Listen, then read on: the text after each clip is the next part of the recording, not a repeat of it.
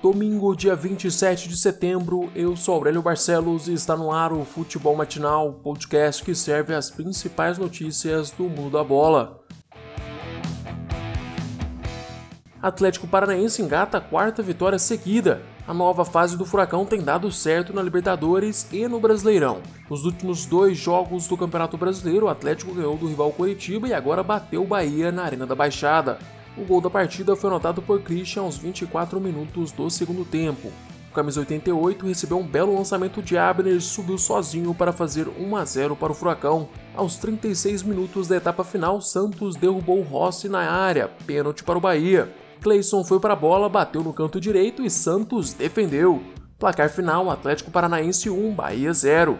Essa foi a terceira partida de Mano Menezes no comando do tricolor baiano e foi a terceira derrota seguida do treinador. Nesses três jogos, o Bahia perdeu em casa para o Atlético Goianiense por 1 a 0, perdeu para o Corinthians por 3 a 2 na Neoquímica Arena e agora perdeu para o Atlético Paranaense fora de casa.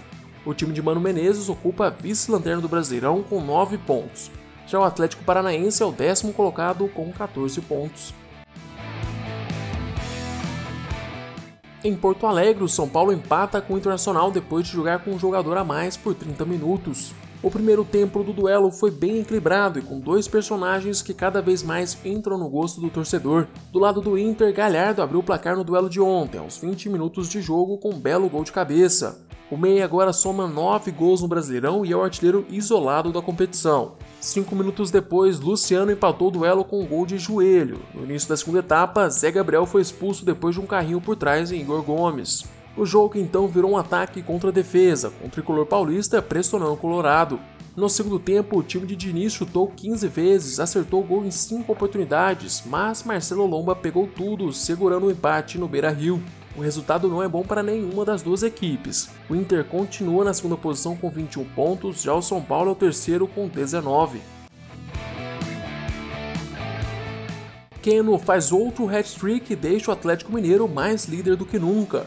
No Mineirão, o Galo venceu o Grêmio por 3 a 1. O tricolor gaúcho novamente apresentou futebol muito abaixo do esperado para a temporada. O time de Renato Portaluppi tem sido uma das grandes decepções do Brasileirão e tem apresentado um jogo muito lento e sem aquele trabalho de meio de campo que estamos acostumados a ver nos times de Renato. Ontem, Keno abriu o placar aos 11 minutos em seu melhor estilo, dominando na ponta esquerda, limpando para o meio e chutando para o gol. Essa também foi a receita do segundo gol dele, desta vez aos 6 minutos da etapa final. Pouco tempo depois, o Grêmio descontou com um gol de Isaac em vacilo da zaga na cobrança de escanteio. Aos 21 minutos do segundo tempo, Keno recebeu uma assistência do goleiro Everson e deu números finais ao jogo. Este foi o segundo hat-trick seguido do camisa 11. Na rodada passada, Keno fez 3 gols contra o Atlético Goianiense. O Galo continua na liderança com 24 pontos, já o Grêmio é o 13º com 13 pontos. Flamengo e CBF disputam na justiça se vai ou não ter a partida entre o Mengão e o Palmeiras neste domingo.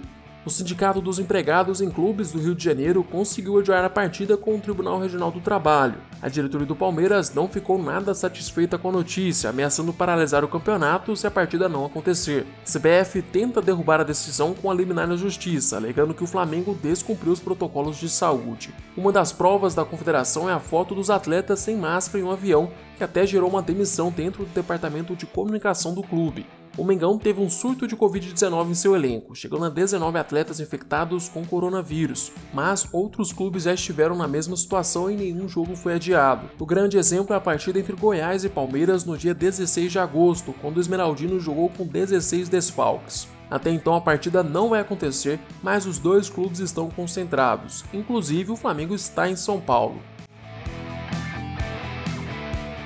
Corinthians anuncia Casares. O equatoriano vai ser o novo camisa 10 do timão na temporada. Apesar disso, o contrato do atleta é de curta duração e vai até metade do próximo ano. Depois disso, cabe ao novo presidente do timão decidir se renova ou não com o jogador. Mas se depender de Casares, a renovação vai sair. O equatoriano chegou falando que vai responder às críticas em campo e que veio ao Corinthians para jogar futebol. Além disso, ele contou que pode atuar ao lado de Luan e até poderia fazer a função de centroavante. O último jogo do camisa 10 foi no dia 7 de março no clássico entre Atlético e Cruzeiro, válido pelo Campeonato Mineiro. Casares já está disponível para o jogo do Corinthians contra o Atlético Goianiense na próxima quarta-feira.